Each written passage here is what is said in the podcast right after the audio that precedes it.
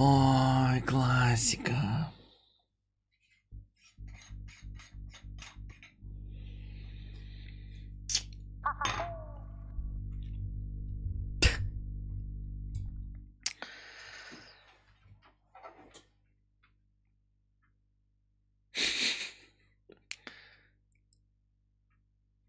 Эм, Здравствуйте. С вами э, Константин Кадабр и его ежедневный подкаст. Значит, эм,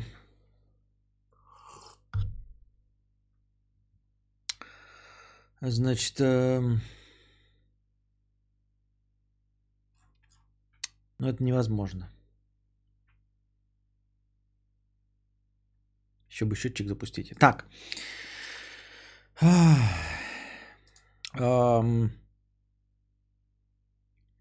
Издревле, издревле считается, что русские военные очень много и сильно пьют. А издревле считается, что русский солдат может перепить кого угодно, когда угодно, чем угодно. На самом деле это, конечно, ребят, миф. Конечно, если бы я такое сказал, озвучил в компании военных, мне бы э, попытались дать пиздюлей, но мы с вами не в компании военных, поэтому будем говорить честно. Это на самом деле никого не оскорбляет.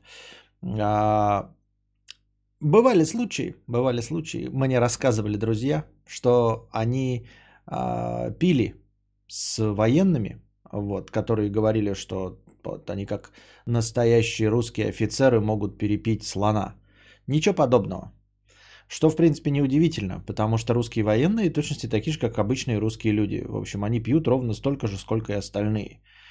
А, Нет никакого читерского способа перепить одному русскому человеку другого русского человека. А, Служение на благо Родине, вот, э, военная служба или любая другая силовая служба а, не дают тебе никаких преимуществ в потреблении алкоголя. И поэтому Среди офицеров и среди военных точности также люди легко не умеют пить, могут э, упасть с двух рюмок водки, э, все заблевать и вести себя совершенно непотребно. А, Нет никакой привязки к военной службе. Понимаете? Есть просто люди, которые умеют пить, а есть люди, которые не умеют пить. Но издревле, говоря издревле, я имею в виду не более чем 200 лет от сей даты назад, писатели почему-то создают образ э, офицеров э, отечественных, да и вообще военных, которые, значит, очень много пьют. И... Ну и все. На самом деле сказать больше нечего, потому что под очень много пьют нужно как-то разбираться, что пьют, э, в течение какого времени и вообще, понимаете, слишком много нюансов. То есть, например, я могу выпить ведро водки. Вот лично я, я лично могу выпить ведро водки, и так, что вы у меня не, это не заметите ни в одном глазу. Вообще, вы даже не заметите. Знаете как? В течение года. Я могу выпить ведро водки в течение года, и из вас никто не заметит, э, э, когда я выпиваю. Понимаете? То есть, э, одно дело выпить бутылку водки в течение получаса, а другое дело выпить бутылку водки в течение целого дня. В течение целого дня можно выпить бутылку водки настолько безболезненно, что, конечно, ты ни в коем случае не имеешь права управлять транспортными средствами, но, в принципе, ты будешь ходить трезвичком, вести себя нормально, адекватно, и никто не обратит на это никакого внимания. Это раз. Во-вторых, старые добрые разговоры о том, что вот раньше царские офицеры там, значит, э, напивались в дребодищу и все остальное. Они, конечно, напивались в дребодищу.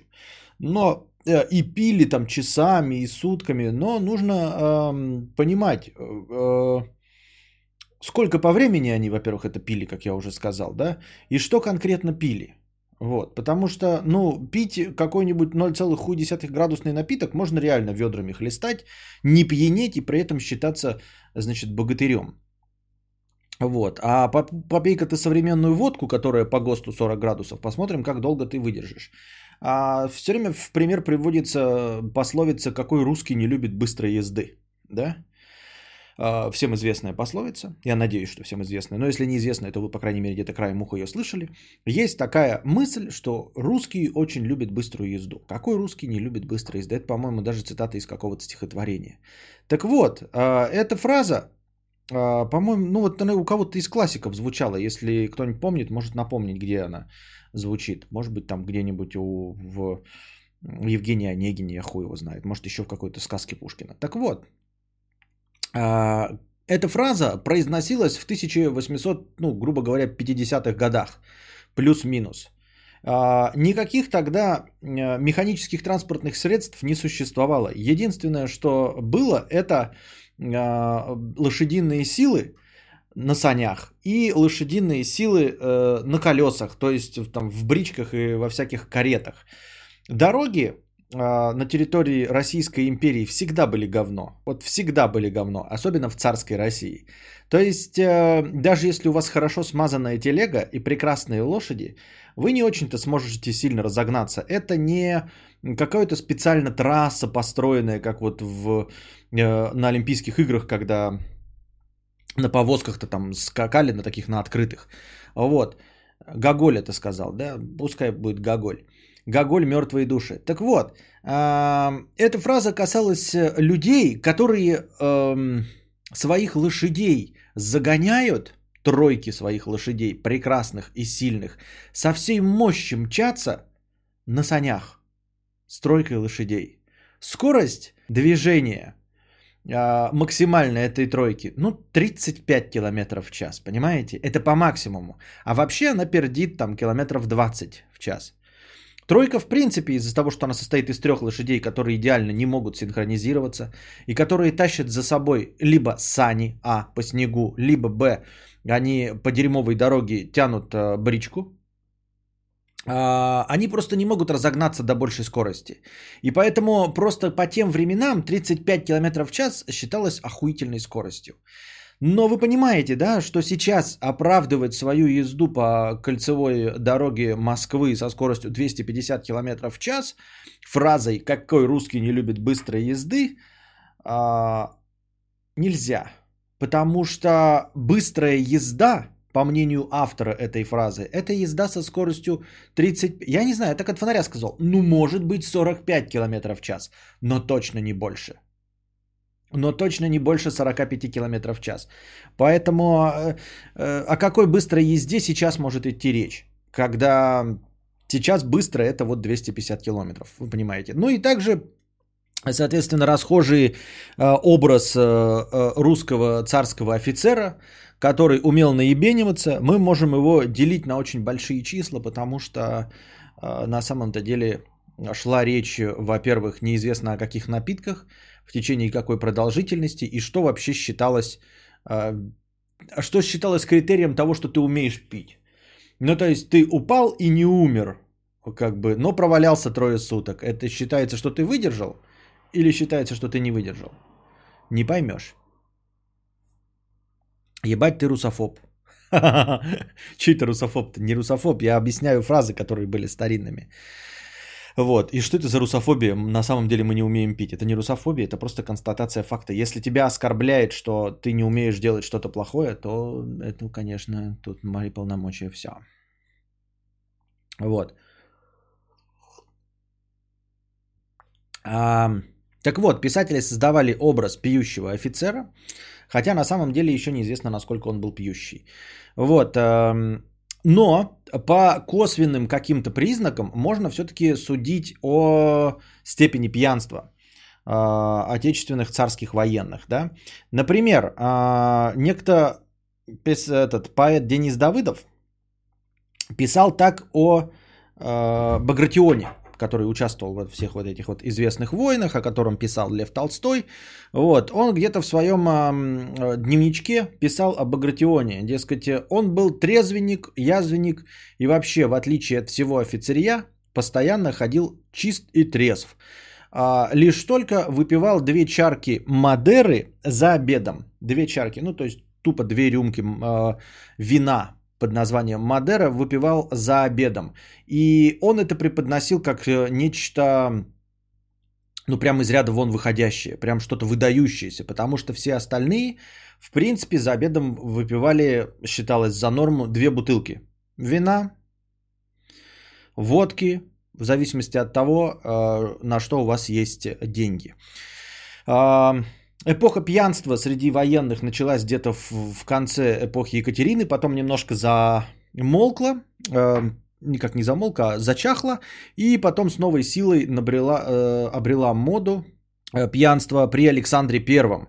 Вот, когда пьянство считалось а, одним из главных офицерских достоинств. То есть, чем больше ты хуяришь, в общем, ты бравый солдат. А, ну, понятное дело, да, ратные подвиги, все дела, но пока мы ходим в походы туда-сюда обратно, пока сидим на привязи, главное наебениваться в дребодищу. Кто больше пьет, дольше всех, все остальное. Естественно, были эти самые знаменитые игры, да, офицерские, когда, ну, типа, пьешь на каждой ступеньке какой-нибудь лестницы по чарке, и мало кто добирается до верху. А, и эта игра действительно звучит как что-то сложное, потому что если ты ну, заступил на ступеньку, выпил и на следующей ступеньке опять пьешь, то это довольно быстрый процесс. Вот, ты довольно быстро наебениваешься. Я, честно говоря, и всю свою жизнь не понимал, какой смысл э, быстро наебениваться и какой смысл вообще нахуяриваться алкоголем. Мне кажется, это какая-то немножко противоречивая немножко противоречивое желание, потому что, ну, алкоголь, несмотря на все его спорные преимущества, все-таки преимущество дает, э, ну, не разовое и не точечное, а на протяжении каком-то. То есть ты выпиваешь, чтобы там, например, полчаса быть пьяненьким. Я не понимал, вот еще в детстве помню, когда э, с чуваками вот э, начинали пробовать алкоголь, э, некто пытался там тоже больше всех выпить, перепить или даже более того набухаться и отключиться раньше всех, чтобы потом раньше всех протрезветь. Я вот этого не понимал, когда ты спишь, какая тебе разница, пьяный ты спишь или не пьяный. Вот, если ты очень быстро набухиваешься, то ты же не чувствуешь весь кайф, спорный кайф от алкоголя, когда ты пьяненький, но еще не блюешь, э, э, у тебя еще не наступила тяжелая алкогольная интоксикация, и когда ты не спишь. Ну, то есть смысл алкоголя в том, чтобы продлить состояние опьянения, которое не переходит ту границу, после которой начинается болезнь, боль. Ну, я имею в виду тошнота, э, головокружение, неспособность управлять собственным телом и все остальное. Когда ты не управляешь... Вот так же еще про наркотики, вот когда говорят какие-то, например, там эти мышечные релаксанты принимают или еще что-то, да, а, какие-то вот жесткие, когда принимают и отключаются. Либо совсем отключаются, да, и вот лежат вот прямо там дергаются, э, мышцы вот такие, да, или после которых эм, происходят провалы в памяти. То есть что-то выпивают там из пробочки, потом, я все это безусловно осуждаю, и потом через несколько часов приходят в себя и говорят, вот я ничего не помню, а ему рассказывают, ты, значит, блядь, голый скакал, обмазался собственным говном, все остальное, а он говорит, а я ничего не помню. Я никогда этого не понимал, а смысл тогда пробовать, если ты не помнишь этого, то есть кайф, который ты испытывал, возможно, ты не помнишь. Вот.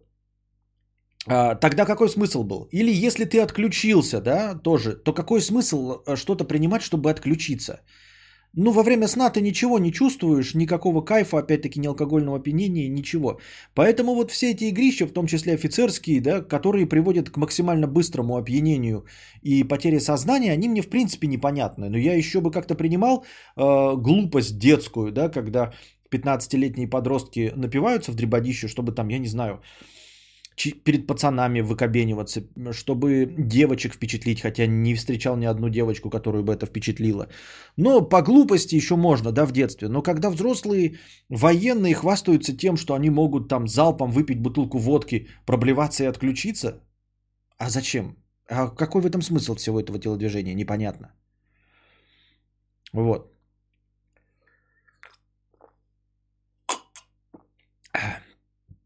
Для меня выпить это скорее времяпрепровождение. В общем-то, с тем же успехом можно сидеть с чаем, просто не так тепло и уютно. Согласен полностью. И такую задачу именно и должен выполнять алкоголь. Чтобы провести время, э, будучи более раскрепощенным, вот, ощущая тепло физическое, ну и близость там какую-то, и уважение ко всем окружающим. А смысл э, напиваться до потери сознания – в потере сознания ты уже не чувствуешь э, алкоголь свой, ну то есть никакого кайфа не получаешь, поэтому все бессмысленно. Ну понятное дело, что ром на кораблях э, это была э, вынужденная мера, чтобы ну, вода не зацветала, она была спиртовая, поэтому там все бухали просто вместо воды. Это понятно, это другая ситуация. Но мы говорим, когда просто ты живешь, и вот надо набухаться и отключиться, да. Это как-то мне вот крайне непонятно. И непонятные игры, да, которые преподносятся как развлечения, которые к этому сводились. То есть я понимаю, что офицеры в те времена, вот, например, да, садились за ужин, ну, они, во-первых, были богачи, у них там было несколько смен блюд, вот это все обеды, да, по 4 часа. Ты там действительно мог две бутылки вина выпить в хорошей компании с жирной закуской – может быть, 4 часа, может быть, 6 часов сидели. Ну и смотря какое вино было, там, может, какое-нибудь легенькое по 8-10 градусов, по пол-литра, можно и выхлестать эти две бутылки вина, да? И, в принципе, даже не, не нахреначиться в говнище. А, вот такие дела. А, но я имею в виду, э, то есть сам по себе объем выпитого алкоголя, да, который вот, ну, типа, выпивал две бутылки вина за обедом. Ну, и хрен бы с ним. В, чу, в сущности это не говорило вот о таком вот прямо о кромешном пьянстве. А вот и горы, да, вот эти э, мероприятия, приводящие к тому, что нужно было наебениться в говно, они мне как-то не очень близки и, и понятны. Вот. Ну и для того, чтобы мы понимали, да, о каких объемах идет речь, вот э, цитатка Дениса Давыдова об Агратионе, о котором он рассказывал прям вот так вот выпучивая глаза от удивления, я сказать, ничего себе, Багратион пил всего две рюмочки. Ну, на самом деле, да, две рюмочки а, при том условии, что у нас сейчас на, на самом деле идет ограничение на вождение транспортных средств. Мы не можем себе позволить в обед там ёбнуть две рюмочки, да, там на ужин, на завтрак ёбнуть две рюмочки. А так-то, в принципе, еще он пил Мадеру, то есть это вино было, а не а, водка, например, 40-градусная. Да и то, две рюмки водки, это по 50 грамм, это, конечно, вредно. Это, конечно, мы осуждаем все остальное, но, в принципе, довольно долго можно с этим жить, если ты правильно питаешься, хорошо, жирненько, обалакивающе, и запиваешь это там, получается, 100 э, граммами водки, 50 плюс 52 рюмки, можно, в принципе, существовать. Но если ты не работаешь на производстве, э, вот, э, на ответственном где-нибудь ты за станками стоишь и не управляешь транспортными средствами. Но в современном мире это крайне маловероятно, поэтому так себе могут позволить жить очень богатые люди, у которых есть собственные шофера. Тогда можно действительно припевать. Но самое сложное, конечно, в нужный момент остановиться. Вот, а тогда э, ну, типа, офицеру вообще какая надобность быть трезвым? Вообще, в какой момент? Ни в какой момент не надо быть трезвым. То есть, даже когда у них существовали мушкеты, ты зарядить и выстрелить в нужную сторону можешь, даже будучи изрядно припитым. А, лошадь, она свой мозг имеет, она тебе не даст просто так въебаться в дерево, да? А, как на автомобиле. Ну и все, а больше никаких требований-то и не было, поэтому почему бы за каждым приемом пищи и не выпивать изрядно? Тем более примем во внимание, что если ты водку глушишь, будучи крестьянином, то тебе надо потом идти и работать. А военные, наверное, наверное, да, не в последнюю очередь, что им не нужно было ничем заниматься. То есть всегда речь-то идет об офицерском составе. А, конечно, и рядовые тоже пили, но образ пьющего военного – это образ пьющего офицера. Потому что русская литература посвящена-то, в общем, э, людям высшего класса, высшего общества – обратите внимание, э, за исключением потом уже там э, точечных э, каких-то моментов, когда писатели писали специально про там крестьян, муму, да, в основном-то всегда писали про людей интеллигентных, интеллектуалов, а не просто про чернорабочих и прочие пролетариаты крестьян. Вот, так что офицерам-то, в общем, им не нужно было наверняка строевой подготовкой заниматься, да, э, бегать со штыками, тренироваться, поэтому вот идет военная кампания или ты на службе, ну вот ты приходишь на службу, а и ну и все, как бы, и что делать? Ну покушали, ну выпили, ну выпили, ну покушали.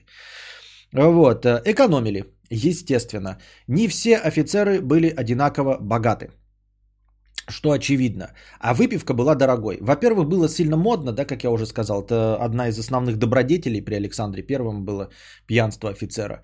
Поэтому бухали все, вот, хвастались все буха, бухнежом своим, э, старались пить как можно больше, развлечений было немного.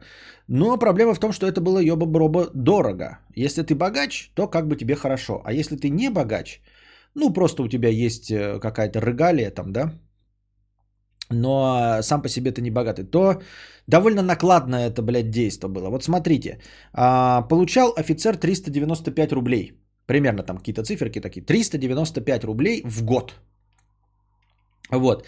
Плюс еще он получал рацион. Рацион это, ну, тупо как, на еду, командировочный на еду. 395 это его тупо зарплата, а 195 это на еду. А, вино стоило 50 копеек за бутылку. Портвейн, сладкое такайское, стоили рубль за бутылку. Шампанское, это дорого было, да, шампанское самый элитный напиток, это 2 рубля за бутылку. Если мы, грубо говоря, там рацион, понятное дело, ты же его еще, ну, на эти деньги же нужно еще кушать, то есть покупать, собственно, еду. Вот. Содержать нужно было свой э, офицерский мундир, который довольно дорог. Э, содержать лошадь. Ты обязан был содержать лошадь, потому что без лошади нахуй ты нужен. То есть это, грубо говоря, нарушение устава, если ты пришел без лошади, тебе пиздец. То есть ты какие-то часть денег по-любому тратишь на лошадь, на мундир, на, собственно, еду, чтобы жрать. Остается бонусное, опциональное, это бухло. Ну и вот смотрите, да, самое элитное это шампанское. Оно игривое, у него легкий вкус вот этот, да, всем нравилось, хотя, казалось бы, сейчас прям бабский напиток, ну а тогда вот офицеры. 2 рубля за бутылку, 395 в год, но это, грубо говоря, чуть больше, чем рубль в день, правильно? Ну, 365 дней, чуть больше, чем рубль в день. Это получается, что ты не мог себе позволить э, каждый день пить шампанское. Пили-то все время, потому что, как я уже сказал, никому за руль не надо было садиться. И каждый прием пищи. Но ты не мог каждый прием пищи пить по бутылке шампанского, потому что это выходило бы прям по 6 рублей в день. Поэтому это прям был нажористо. Э, если, ну, чтобы попасть в высшие слои, высший свет, вот ты приходил, там, я не знаю, в офицерский зал, новенький такой, и, блядь, шампанское мне. Все таки нихуя, блядь, шампанское принес. Ну, в смысле, купил. В общем, это довольно э, нажористая трата была. Э, так что ее пили зажиточные. А так остальные вот перебивались, кто по среднее портвишком, да, и разными, и по 50 копеек вино. Ну и самое дешевое, это, конечно, водка была. Тут цена не написана, но водка это прям потому, что она крепкая. И на самом деле водка это тогда, до того, как Менделеев придумал ГОСТ 40 градусов, 40% спирт. До этого водкой, ну, в общем-то, назывались настойки там на травах, что там сейчас скажу, на чем они, на травах, кореньях и специях. То есть, вообще-то это были настойки. И, естественно, они были не 40-градусные. И, тем не менее, водка это считалось прям жесткий напиток. То есть, все остальные по полиганцу что-то там выхлестывали. Вот. И не забываем еще, что у офицера было так, блин, ну, вот эти элементы субординации довольно странноватые были, можно сказать, с нашей стороны. Но типа офицер повыше рангом должен был своих нижестоящих офицеров кормить. То есть как бы зарплата у всех была, да? Вот, но ты нижестоящих офицеров э, обязан был кормить. Это вот такой, как, как это, сложившийся ритуал. То есть вот ты обедаешь, и к тебе могут э, твои подчиненные, непосредственно тебе офицеры прийти и у тебя, значит, столоваться. Ну, кушать у тебя, грубо говоря. И ты не имел права им отказать. Нет, это, конечно, нигде в уставе не было написано и все остальное, но это был бы моветон. Поэтому и получается, что, например, ты, если не богатый, да, офицер с самого начала, вот в принципе, то э, и тебе предлагают, например, карьерный рост, то, возможно, тебе было бы не очень-то приятно получить просто так карьерный рост, ну, то есть следующий шаг – чтобы у тебя в подчинении оказались 5-6 человек, потому что они будут ходить к тебе кушать. И ты не имеешь права им как бы отказывать. А иначе что ты, блядь, не мужик, что ли, нищий, ебать тебя в хуй. Поэтому, э, э, ну, в общем, экономили и на еде, поэтому ты, если кашу жрешь, они пришли к тебе, ты им не имеешь права отказать, ну, жрите вместе со мной кашу. И давайте есть э, дешевую вместе со мной э, кушать водочку. Вот, кто-то там прям сами делали водку. Вот, э, ну, настойки делали, закуски ко всему этому. Там были какие-то даже известные люди, которые славились своими водками. Э, что еще? Эм, какой-то была история, но я ее не записал. Там типа э, тоже одна из игрищ, вот как нахуячивались, да. То есть заходит, но это, видимо, младший офицерский состав, э, естественно, не богатый, потому что но мероприятие так себе. Богатые, понятное дело, сидели в зале, освещенном с официантами и хуярили шампанское по 2 рубля бутылка. А те, что подешевле, да, ну вот надо было как-то тоже веселиться, пить, курить. Значит, стояла бочка э, с какой-то шляпой. Ну, там у них напитки вот эти вот интересные. И, кстати, меня это заинтересовало, и мне захотелось. Вот я сейчас, да, представляю себе э, напитки, вообще ограниченное количество. Ну, вот эти вот виски, да, там скотч, водка, э, коньяк, э, кальвадос. Ну, тоже кальвадос я знаю постольку поскольку, я его не пил никогда. Это яблочный коньяк, да? Да, ну он типа э, жесткий сидр. Сидр это мягенький, а кальвадос жесткий, если мне память не... И то могу ошибаться. И все. А у них там бряло, было разнообразие. И причем у нас, смотрите, у нас как есть вино. И у нас под вино попадает все. Шампанское вино, красное вино, белое вино. И у меня есть вот вина. И они для меня все одинаковые. А ведь у них вот есть подразделение, там типа как вор. И вот офицеры те пили такай вино, Вино Мадера, вино Херес, это все вина. То есть у них разные названия, не просто красное и белое, а вот такая Херес, Мадера. Это самые популярные среди э, русских офицеров напитки. Мне просто захотелось попробовать. Они же наверняка сейчас есть. Э, ну вот как-то пойти в магазин и сказать, дайте мне Токай. Меня вообще поймут? Есть? Наверняка есть, да? Наверняка кто-то выпускает прям на бутылке написано не коньяк написано, не витки, а им написано такай и не вино. Вот, Мадера, Херес, вот эти вот хотелось бы попробовать. Вот. Это все вина, но у меня здесь не написано, какого они градуса, да, то есть что это за вина. Э, вина могут быть довольно легкие, они могут быть как э, Балтика девятка, да, то есть таких тоже можно дохренище. Ну и вот, стоит какая-то бочка, темное помещение, в котором освещения нет, да, стоит бочка, на ней, значит, на перекрестии э, металлических, возможно, шпак, возможно, просто металлических чего-то, стоит сахарная голова, то есть просто, блядь, круг, вот, ком сахара, политый ромом и зажженный, то есть просто вот и стоит сахарная штука, которая горит огнем, и это единственный источник освещения в этой комнате. Вот она горит каким-то вот таким синеватым пламенем, плавится, воняет сжженным сахаром, очевидно, капает вот в этот туда в бочку, добавляя туда какие-то тонкие ароматы, а оттуда общими черпаками, значит, э, э, нахлестываются и сидят э, военные. Такие вот веселья, дорогие друзья. Вот. Как пить? А, как пили? Было, значит, правило. По-моему, вполне себе а, логичное, сводящееся к современному, всем известному постулату, но которому почему-то мало кто следует. Не смешивать. Только звучало оно у них по-другому немножко, да? А, это было все, конечно, красиво, витиевато написано, было написано, если мы начали с Токайского, то мы продолжаем Токайским и заканчиваем Токайским. А на следующий день мы пьем Мадеру, начинаем с Мадеры, продолжаем Мадерой, заканчиваем Мадерой. Ну, так вот написано, пафосно, высокомерно. На самом деле все сводилось к тому, что в один день мы не пьем разные напитки, тупо не смешиваем. И все. Для чего это делается? И там было написано, там легенько было написано, для того, чтобы э, не допускать вредной мешанины. Это раз. А второе, для того, чтобы насладиться каждым напитком. То есть, э, помимо всего этого, ты не в дегустационных досках пьешь что-то и ничего не понимаешь, а вот вы сегодня пьете Мадеру, да, и весь день ее хуярите, и в конце, на следующий день, в зависимости от того, как вы себя чувствуете, вы можете сказать, да, Мадера была хороша, или Мадера была говно, потому что мы пили только Мадеру, например. Вот такая канитель.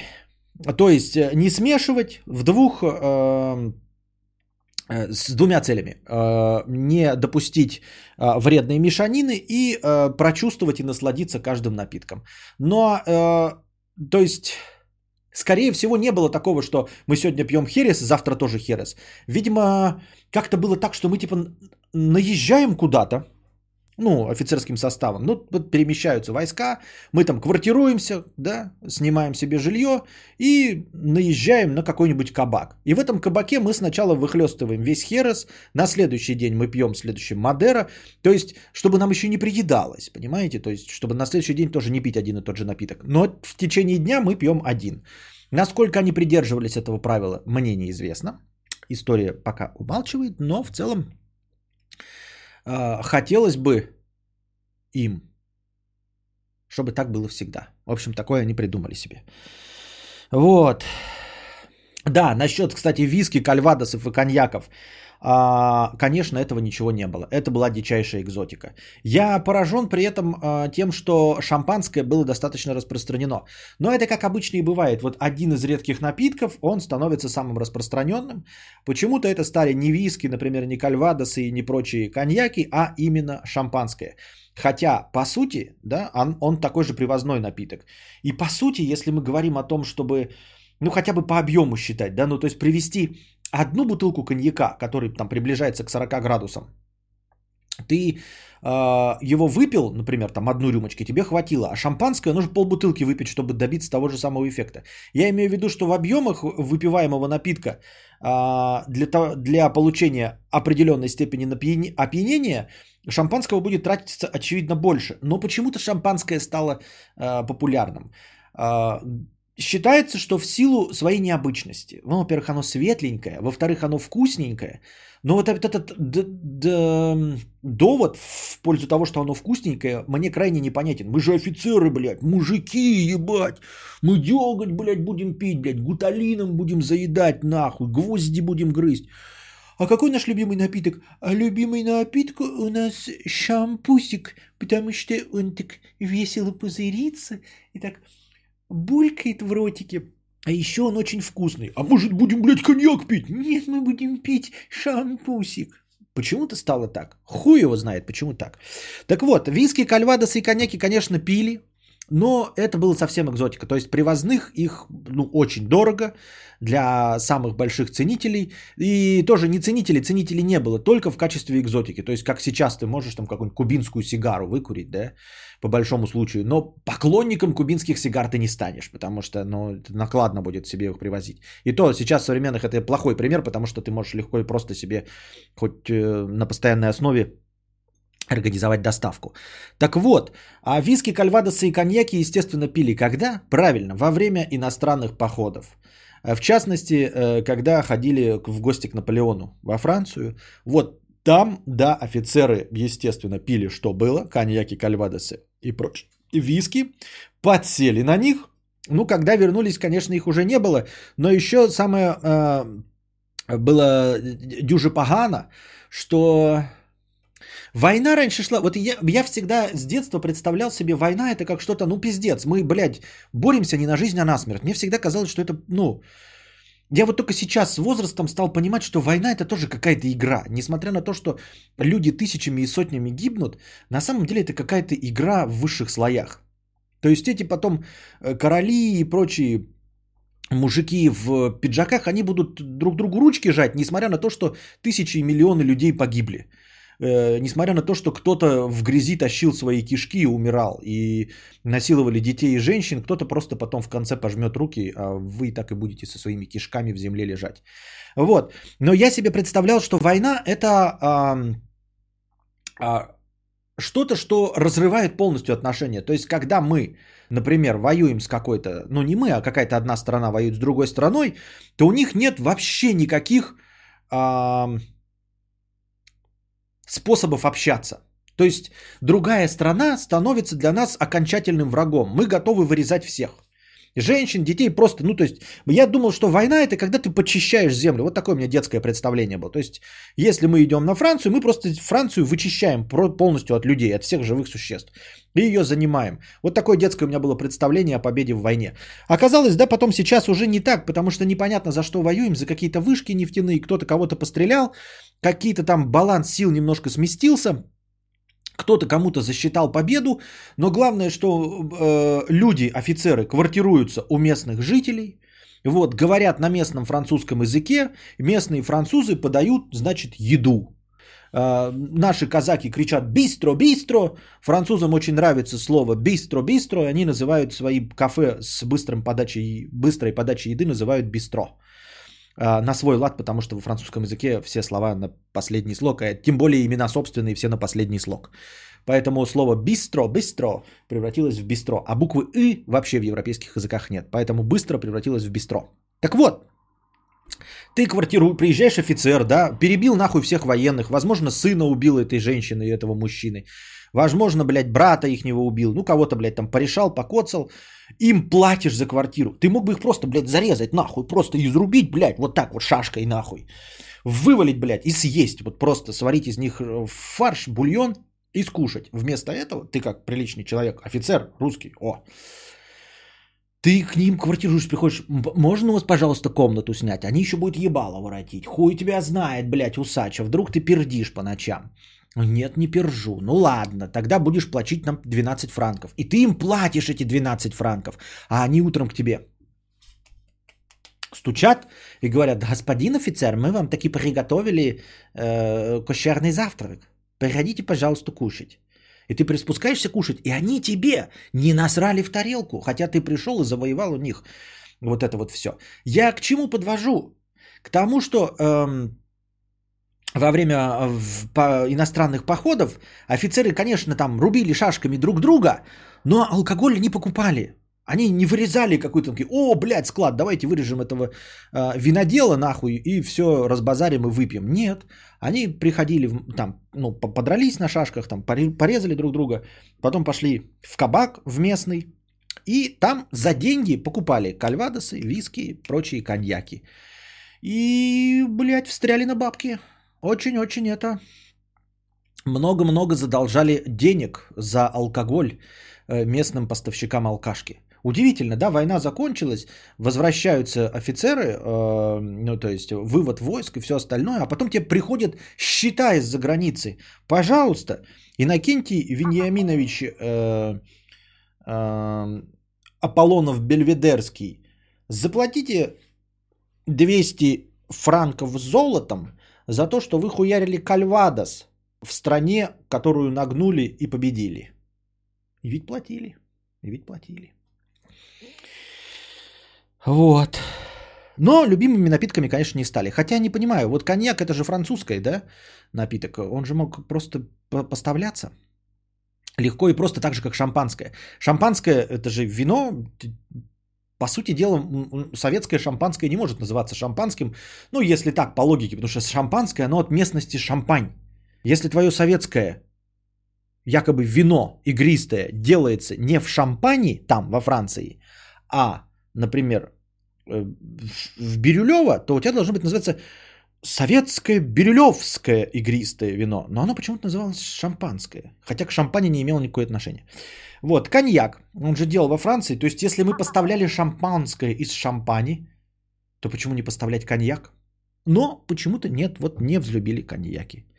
Вот. Был еще популярный напиток жжонка. Я так и не выяснил, что это такое. А, немецкие офицеры научили Э, русских офицеров любить напиток э, под названием жжонка. Вот. Какой из всего этого следует вывода? Вывода, как обычно, нет. Просто небольшой информационный срез. Насколько нам э, полезна эта информация?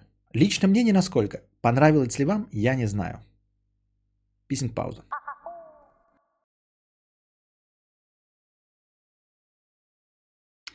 Вторая тема сегодняшней э, нашей передачи – это похождение э, советского директора Мосфильма по имени Иван Пырьев.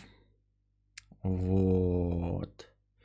Это известный советский режиссер. Он, по-моему, поставил и кубанские казаки. Э, и после вот кубанских казаков как раз-таки попал в милость Иосифа Виссарионовича Сталина – и эм, тот его назначил директором Мосфильма.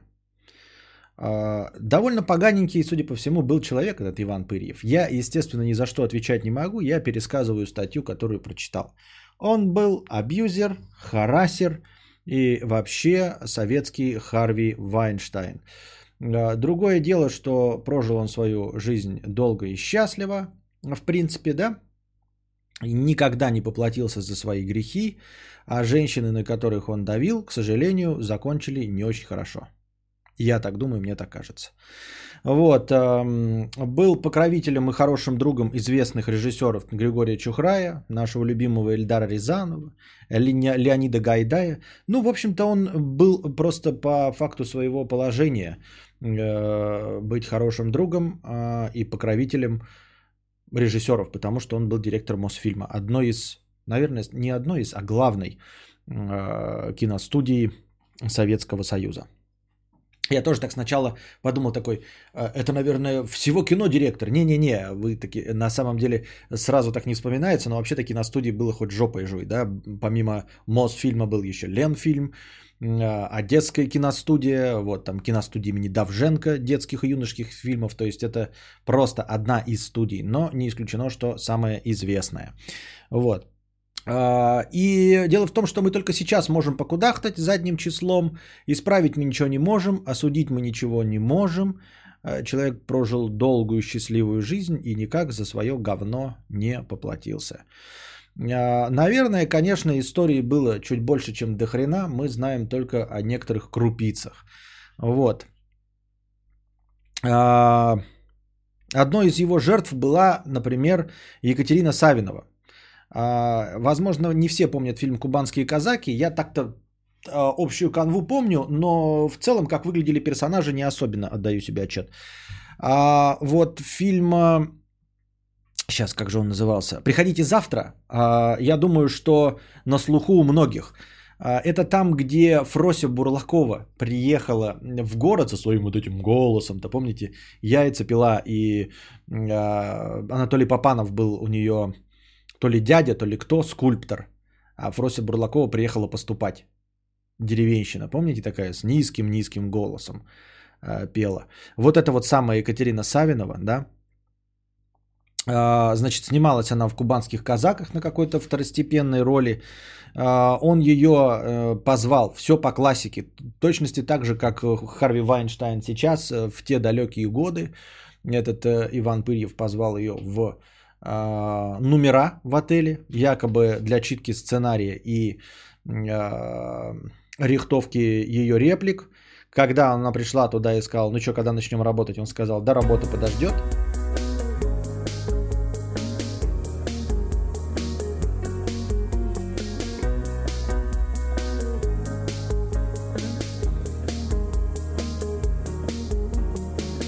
За лекции. Спасибо. Фаргот Машрум за 100 долларов. Так вот, а, сказал, займемся лучше, пожалуй, э, потехой час, а не делу время. Вот, и начал к ней приставать, она, конечно же, отказалась, и после этого наступили темные времена э, для нее в кинематографе ее перестали брать на роли, а естественно, как брать на роли, если директор э, э, рекомендует не брать ее на роли, директор самой киностудии. В общем, долгие годы после кубанских казаков у нее ничего не получалось в карьере. Вот, это старый добрый, на самом деле не добрый, а злой и очень грустный разговор о харасменте, как я уже и говорил. Эм, я об этом думал сделать э, карпотки очевидные вещи, может быть сниму, но вы уже это все увидите и уже слышали, уже знаете от меня. Про то, что э, вот эти вот харасменты и все остальное, у них очень э, шаткая ситуация, что ты не можешь, будучи жертвой, э, до конца понять, жертва ты или не жертва. Вот, э, не всегда ты можешь сразу понять, что что-то пошло не так. И только когда тебе объяснят, что что-то пошло, вы скажете, ну как это так, что это за хуйня? Я просто еще раз повторяю свою мысль, старую добрую. Точнее, не добрую опять-таки. Просто повторяю свою мысль. Вы скажете, ну вот есть преступление, да? Не нужно убитому объяснять, что над ним совершили преступление. Не нужно ограбленному совершать, что, э, ну, сообщать, что над ним совершили преступление. Он сам поймет, что денег у него нет. Вы, конечно, можете э, так утверждать, но я приведу в пример какое-нибудь мошенничество. Вы, например, а, ну, решили что-то там купить и платите деньги, вот в течение месяца, например, да, и в итоге вам ничего не высылают. Вы в конечном итоге понимаете, что вас накололи и обращаетесь в полицию, а вам полиция говорит, а что вы месяц назад не позвонили? Ну, потому что месяц назад я не думал, что меня накалывает, я думал, что все идет нормально. Понимаете, поэтому сроки вообще ни о чем не говорят. И тут же также сразу, э, тут точности то же самое. Ты думаешь, что твоя жизнь не складывается, вот будучи, например, актрисой. Это самые такие стрёмные моменты. Когда ты ультрапрофессионал, ты, скорее всего, быстрее поймешь, что что-то происходит не так, особенно в современном мире. Да? Вот ты, например, программистка и тебе не позволяют развиваться, хотя ты знаешь, что ты свои задачи выполняешь и все остальное. Ты можешь прямо выйти день в Facebook и написать, я делаю то-то, делаю это, делаю вот это, а меня не продвигают по карьерной лестнице. А еще мой начальник предлагал мне, значит, за жопу меня потрогать. Я думаю, что меня не продвигают из-за того, что я отказалась, отказала ему в сексуальных утехах.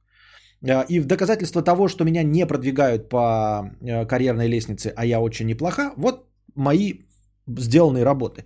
Но когда ты актер или актриса, да, ну, актеры, думаю, с этим реже сталкиваются, но думаю, что тоже сталкиваются, а, вообще объективной оценки не существует.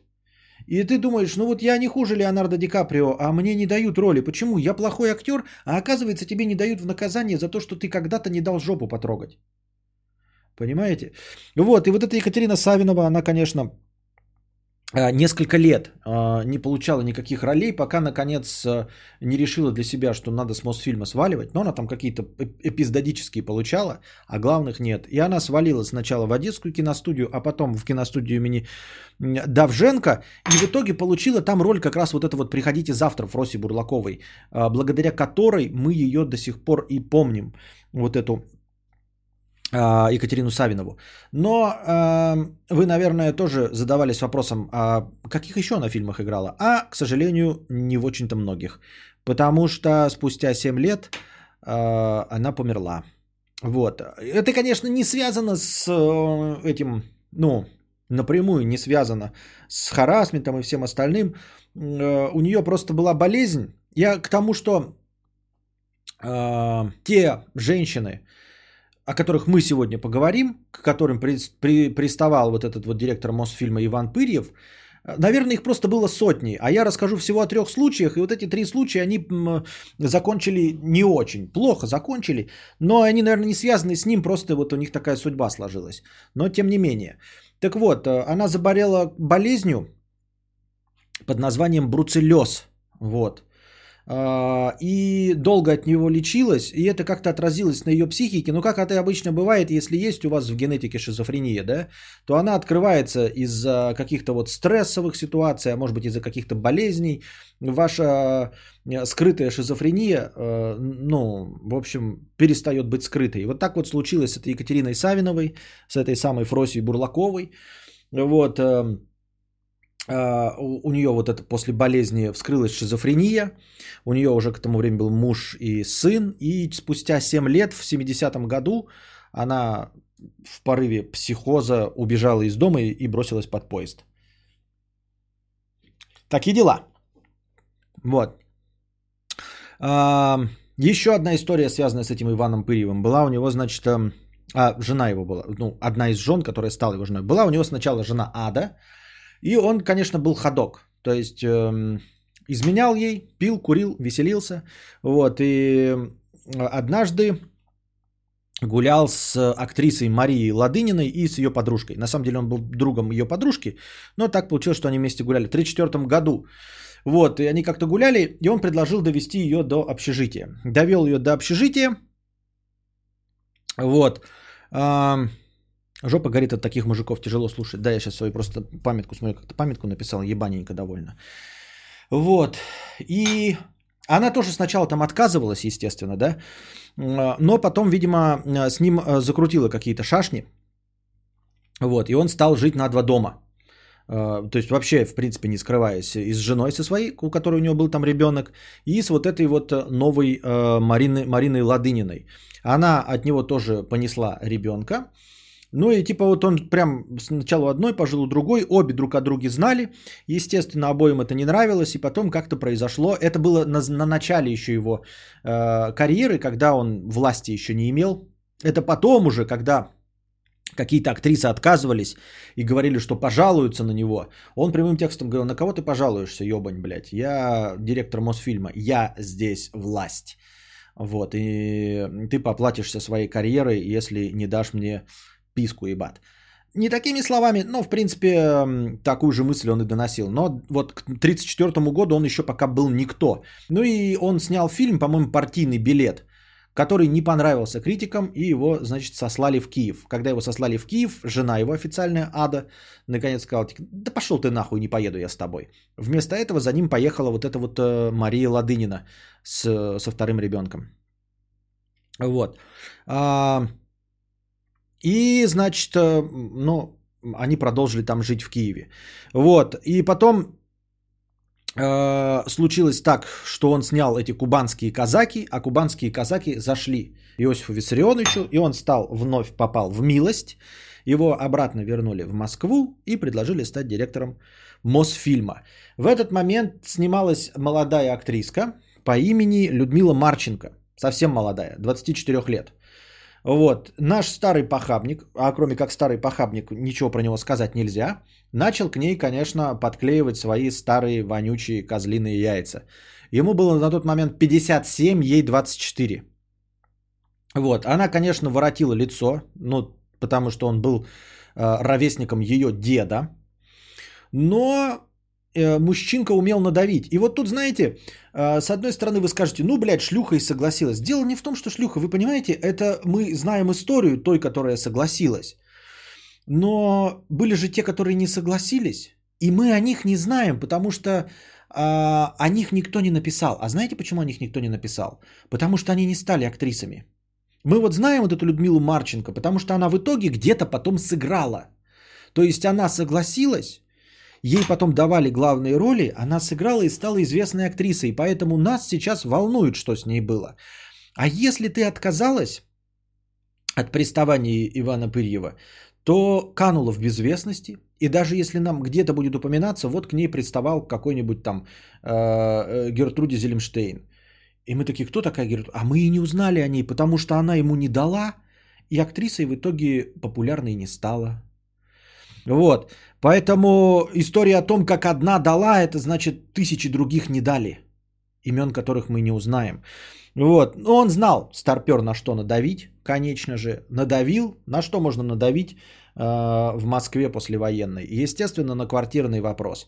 Ее э, родители испытывали нужду в жилье. И вот он, в общем, пообещал помочь э, ей с жильем, ее родителям. Помог, конечно, с жильем. Но в итоге она с ним недолго проволандалась. Вот она ему говорила, ну то есть, в общем-то, она с ним имела шашни, но говорила, ты же понимаешь, я тебя не люблю вообще-то, да? И я вынуждена это. Но, в общем, может, расстанемся? Он говорил, нет. Она говорит, ну я тогда пожалуюсь. И вот он ей говорил, ну жалуйся, ёптать, блядь, я здесь власть. А, и, ну, они как-то там расходились, что-то, она попыталась, вышла замуж, а, когда она куда-то уезжала по делам, он психопат, ну, очевидно, да, э, энергетический вампир, абьюзер и харасер, пришел в квартиру, которую он для нее снимал, а он для нее снимал квартиру. Она, э, он пришел, а она просто уехала по делам, ни, ни к любовнику, ни к чё. Он пришел, она ему дверь не открыла, он дверь выломал нахуй и разнес все в пух и прах. Она приехала такая, увидела, он там лежит в разломанной, в разъебанной квартире, говорит, ты что, ебнулся что ли, блядь, я на тебя пожалуюсь. А он говорит, я здесь власть, тебе некому на меня жаловаться. Вот, потом она вышла за Стриженова, того самого Стриженова, который отец нынешнего Стриженова. Видели, вот сейчас, который на политическом шоу такая грудастая женщина ведет, она Екатерина Стриженова, она жена другого Стриженова, она вместе с одним Стриженовым, они еще вели в, в, в утреннюю программу. Так вот, отец этого Стриженова, который муж этой Стриженовой, вот тот самый Стриженый, Сжонов, на нем была жена вот это, но недолго. Они там разошлись, вот. Потом эта женщина... Э, а, предыдущая эта жена, которая в Киев-то с ним поехала, э, которой он еще в общежитии-то приставал. Э, вот, она с ним тоже развелась и в итоге тоже лишилась карьеры. После этого больше нигде не снималась. Э, и так и прожила в безвестности. Иногда ее кто-то вытаскивал на вечера памяти, ну, в общем, позволяли держаться на плаву, но дожила она довольно до преклонного возраста и в 2005 году аж умерла. А вот это вот, которая, э, которую квартиру дали э, от э, родителям, которая женилась на Стриженовой, она потом разошлась с ним, вот, и, ну, видимо, своих любовниц он отпускал, ну, любовница, в общем, тех, кого приставал. Следующий у нее муж, это просто история о том, как у них жизнь не удали, жизни не удались.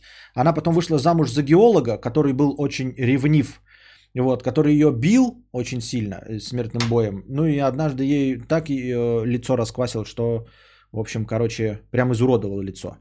Она начала спиваться, вот, после этого, ну, естественно, развелась. А потом в нее влюбился какой-то художник, который оплатил ей пластическую хирургию. Она, конечно, сделала пластическую хирургию, но от алкоголизма не избавилась. И в итоге все равно, э, ну, в том числе и от алкоголизма умерла в 1997 году. Ну а наш Иван Пырьев, вы можете почитать о нем статью на Википедии, там, конечно, никаких этих фактов нет.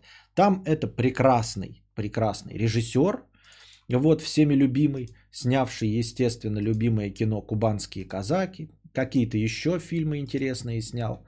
Вот. Но так сейчас смотришь, вот вам, да, портрет этого Ивана Пырьева. Э, по большей части его все помнят уже в преклонном возрасте, да, после 57.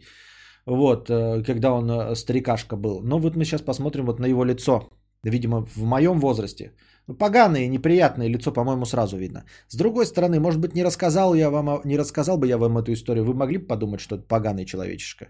Может быть, и не могли бы сказать, да? Может быть, уже э, через призму моего рассказа это лицо кажется поганеньким. Но так смотришь, блядь, ну мразотно поганенькое лицо. Кажется, что вот прям, вот что какая-то Евгенийка работает, да?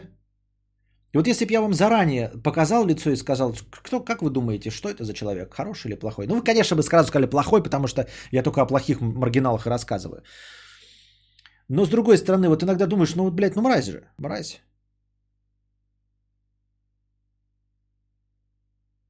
Вот. Физиогномика. Физиогномика, да, а не Евгеник. ну ладно, какая разница. По сути, суть-то одна и та же. И какой, я к тому, что вот какой урок из этого следует? Ну, урок только такой, что я вам рассказываю, что, ребят, не надо так делать, да? Мы живем в современном мире. Вот, находите себе секс по обоюдному согласию. Секс по обоюдному согласию гораздо приятнее, чем не по обоюдному согласию.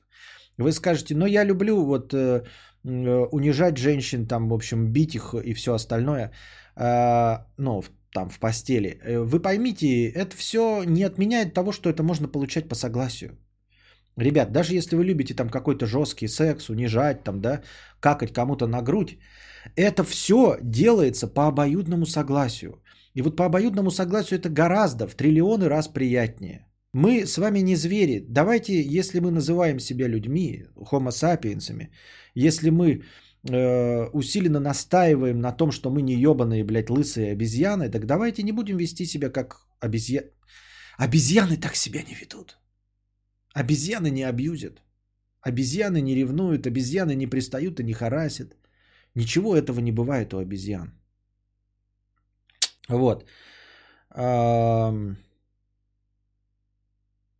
Гораздо приятнее трахаться с э, женщиной, которая согласна. Вот. Которая открыто мокнет от вас. А это все полная хуйня. И главное, что мы сейчас, э, я к тому, что вот такие истории из давно минувших дней, мы даже не можем э, сейчас его осудить. Мы даже не можем харкнуть ему в лицо, понимаете? Мы не можем хоть как-то его репутацию порушить. Мы ничего не можем. Он прожил долгую счастливую жизнь, и все у него прекрасно. Да? Вот появилась возможность с этим хотя бы, с, если это правда, тоже не хотелось бы, конечно, просто так обвинять, с Успенским, да, э, осудить. Но хоть какие-то репутационные э, издержки он получил, ну, убытки, репутационные убытки он получил. Можем пописать на его могилку. Но, к сожалению, если атеисты правы, то ему насрано на то, что мы обоссым его могилу. Абсолютно. Ни в коем случае не призываю э, к осквернению э, мест памяти и э, могил умерших. Э, осуждаю. Но Такова жизнь, кармы нет. Да, вот это вот прекрасное лицо э, человека, построившего карьеру и разрушившего карьеру многим другим людям. Это печально. Так что не стесняйтесь рассказывать. Будьте смелыми, дорогие женщины, рассказывайте о случаях психологического, физического, эмоционального насилия над вами, чтобы люди понесли наказание. Если пока еще хотя бы не уголовное, то порицание общества. Нужно с этим бороться. Нужно не бояться общества, которое осудит вас, которое будет критиковать за то, что вы так долго молчали. Плевать на него. Подонки должны понести наказание. Мерзавцы должны поплатиться. Они должны хотя бы лишиться чего-нибудь. Син пауза.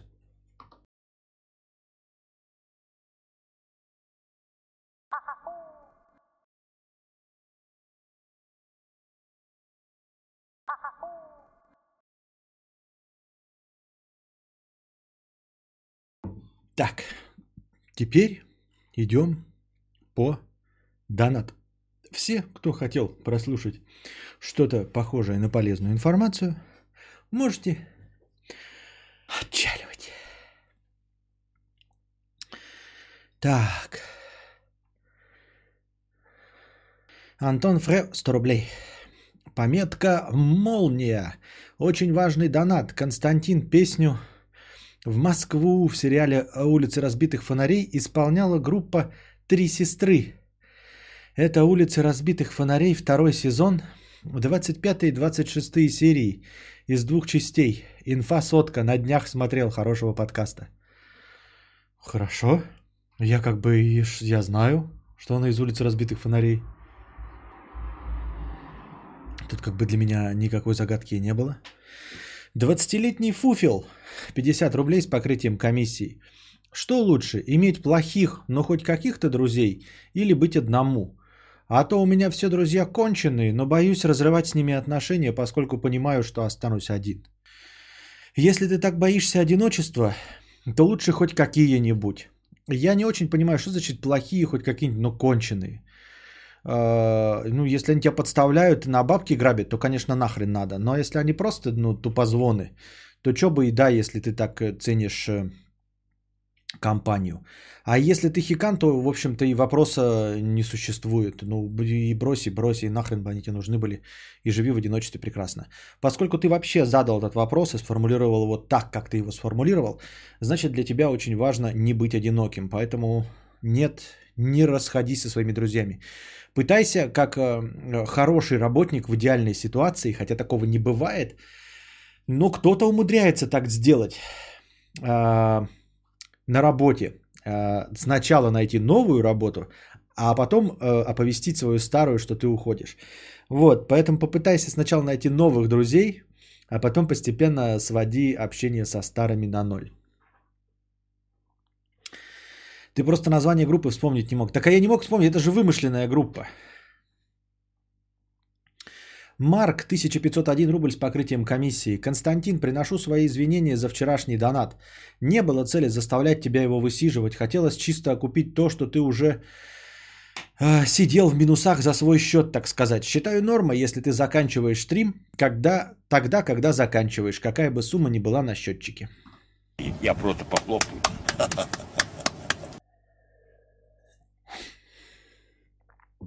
У кадавра такая одышка после похода пописать. Я думал, у меня все плохо. У меня же, да, такая похода пописать. Маргарита Николаевна, 50 рублей с покрытием комиссии. Голосую рублем за продолжение лекции. Спасибо. Василий Че, 51 рубль с покрытием комиссии. В тему о советской э, муль- мульткрепоте. Дико боялся мульта, где летит птица, а план приближается до ее глаза – потом совсем близко, а затем действие происходит словно внутри глаза птицы. Такой жуткий переход, рекурсия. Может, помнит кто, что это за мульт такой? Мне кажется, что это что-то из Армен фильма, опять-таки. Мне кажется, хотя могу ошибаться.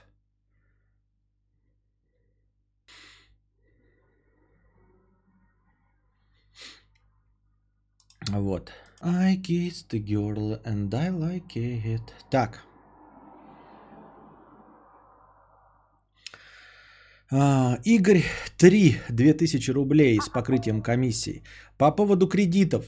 Мне в 21 год дали кредит с первым взносом миллион шестьдесят тысяч на сумму миллион восемьсот тысяч рублей без двух НДФЛ с работы. Ежемесячный был 65 тысяч в месяц.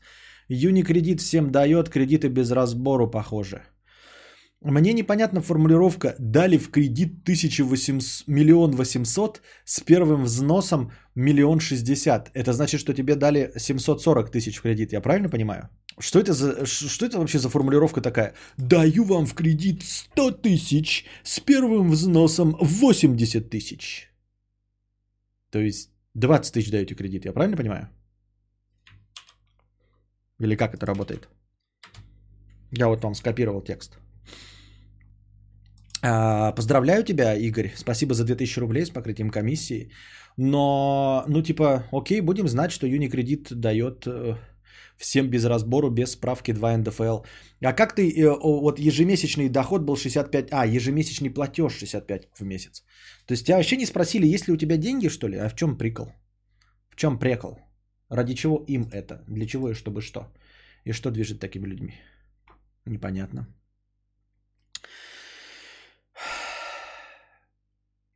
Какашка шлет доно... доносик. Здравствуйте, Константин.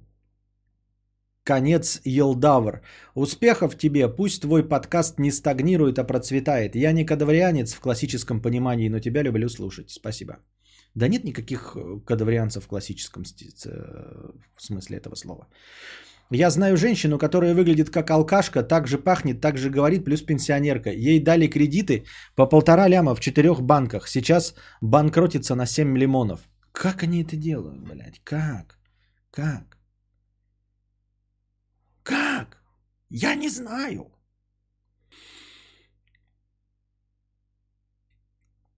Но это, наверное, прикол в том, чтобы дать кредит в 740 тысяч человеку, который смог миллион откуда-то достать. А, а, а, понятно. Какашка, так.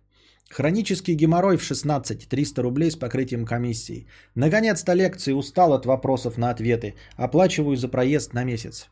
Скоро, дорогой хронический геморрой, у нас откроется э, спонсорство. Оно уже есть. Ну, то есть, в смысле, я прошел первый этап.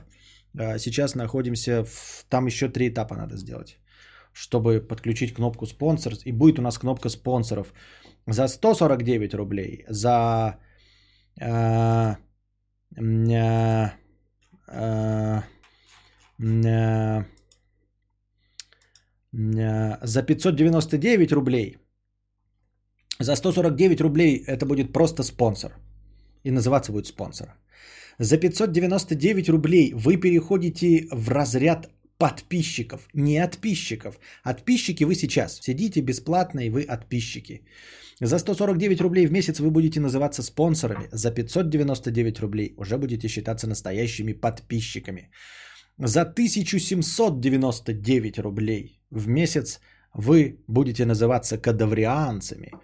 И за, ну, мало ли что, нужно на как это, заградительную цену ставить максимальную, вдруг кто-то захочет, за 6999 рублей вы будете называться королем в желтом.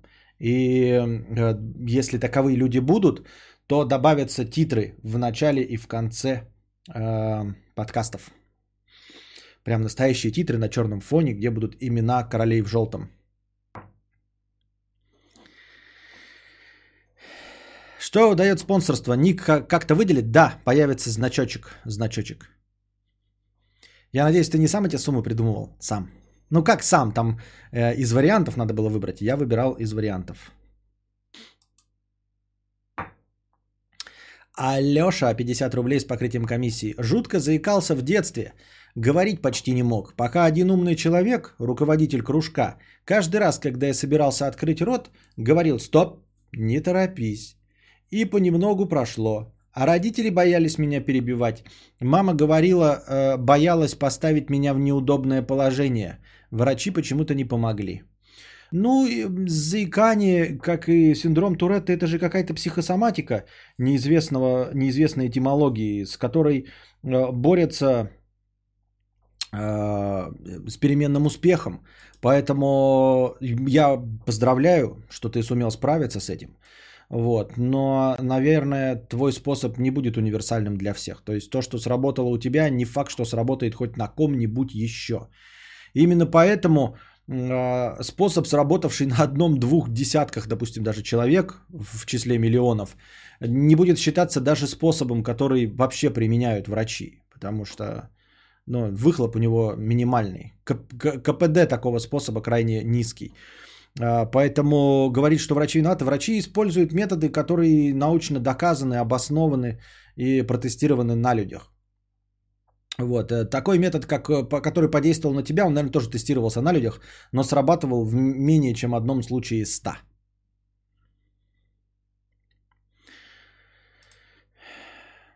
Буду тогда свои сраные 500 рублей в месяц через спонсорку кидать. То есть вот, вот, вот 9900, твоя гениальная идея, там 6999. Это максимальная сумма. Это максимальная сумма. Больше 6999 нельзя. Так, ан- аноним. 50 рублей с покрытием комиссии. Привет, Костя. Мой сосед, который травматолог, на секундочку, постоянно херачит вискарь перед ездой на своем авто и до сих пор имеет права. А виски у него хороший. Дед часто ему из Шотландии привозит. Он уже года три так. Я бы не рисковал ездить выпившим, особенно на Порше, как он. Что движет такими людьми? Долбоебизм. Долбоебизм и безответственность. Такие люди должны сидеть в тюрьме навсегда. Будем надеяться, что твой друг травматолог убьется нахуй на автомобиле. И будем надеяться, что он никого не заденет, убьется и умрет только он сам. А... Селедка гладит носик 50 рублей с покрытием комиссии. Дружи, печи, пиши почаще, что бесит. Так много чего еще есть вокруг. Держитесь там, спасибо. 200 рублей. Сенбун Закура. 50 рублей. Останавливает гаишник машину и спрашивает у водителя, почему одна фара не горит. Новая модель Лада Кутузов.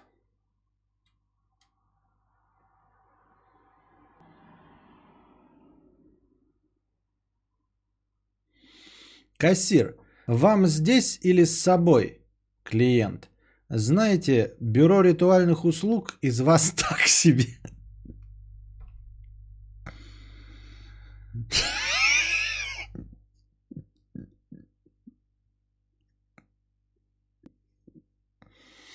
Какой кассир в бюро ритуальных услуг? Какой там будет нахуй таксир? Кассир. Маркус говна. Есть пробитие.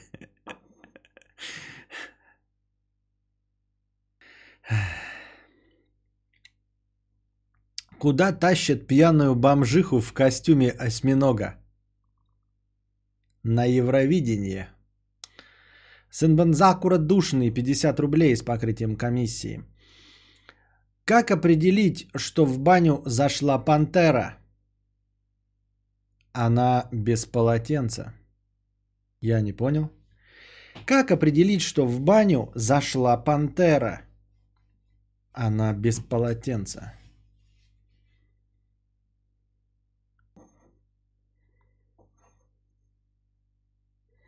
Кассир говно. Я не понял.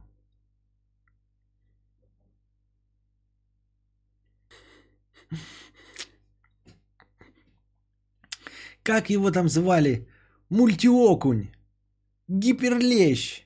Поликарп. Точно!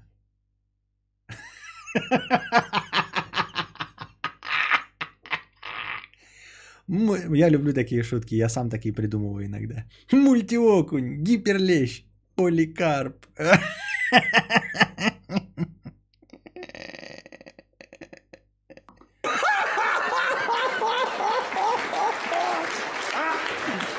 вы смеетесь-то? Не смешно? Не поняли, да? Это Россия.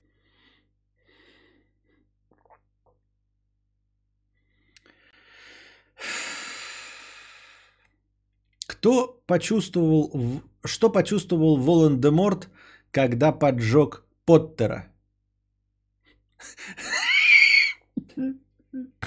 Что почувствовал Волан-де-Морт, когда поджег Поттера? Запах Гарри.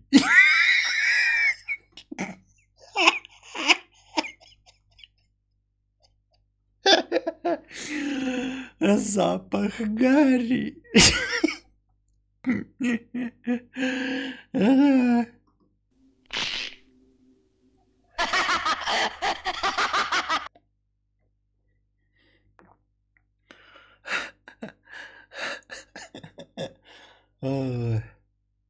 Старость не радость. Неплохо, неплохо.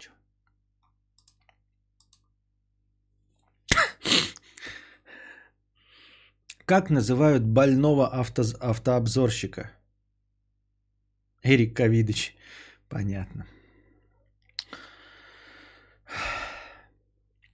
Фаргот Машрум 100 долларов за лекции. Спасибо за 100 долларов за лекции.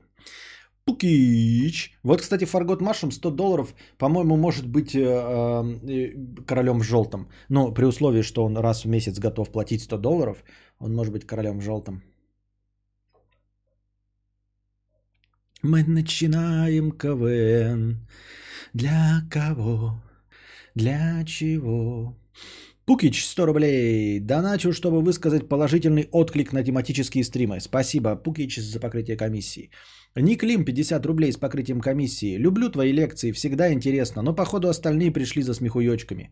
Лично мне нравятся любые темы, но я же стараюсь разбавлять немножко свои лекции смехуёчками. Да разве нет? Ну, насколько...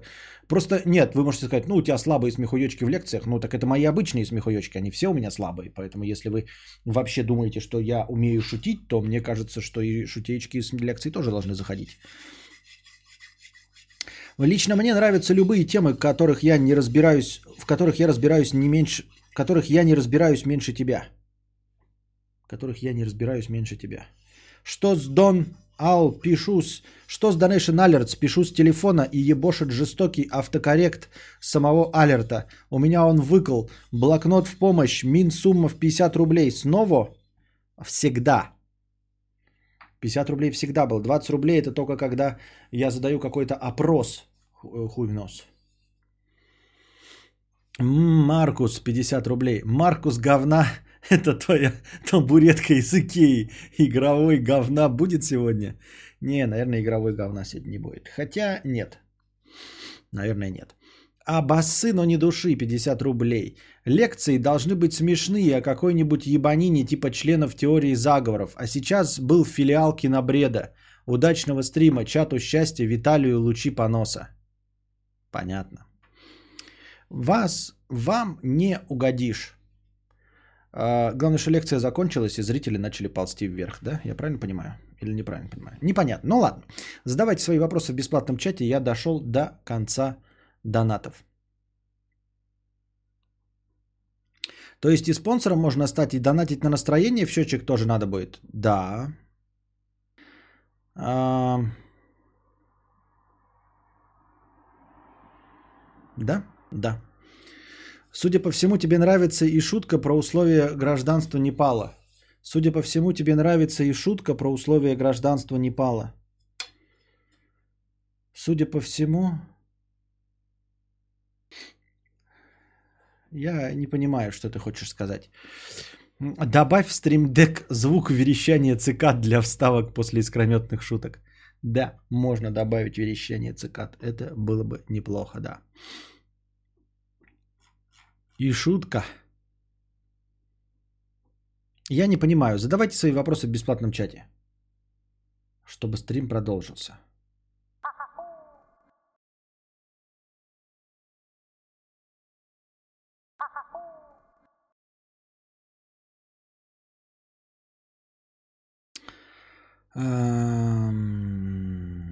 Об- м. Галь Лана Дот 50 рублей с покрытием комиссии. А правда, Ответы Mail.ru – лучший сайт для поиска половины. Почитаешь ответы – вся дурь видна. Почитаешь вопросы – ум на лицо. Можешь найти себе пару на сайте ответы Mail.ru.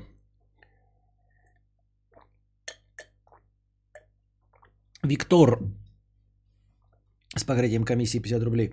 Тут сидят одни неудачники, так что добро пожаловать. Меня зовут Виктор, у меня уже был секс с девушками, но я все равно остался девственником. Понятно. Очень жаль.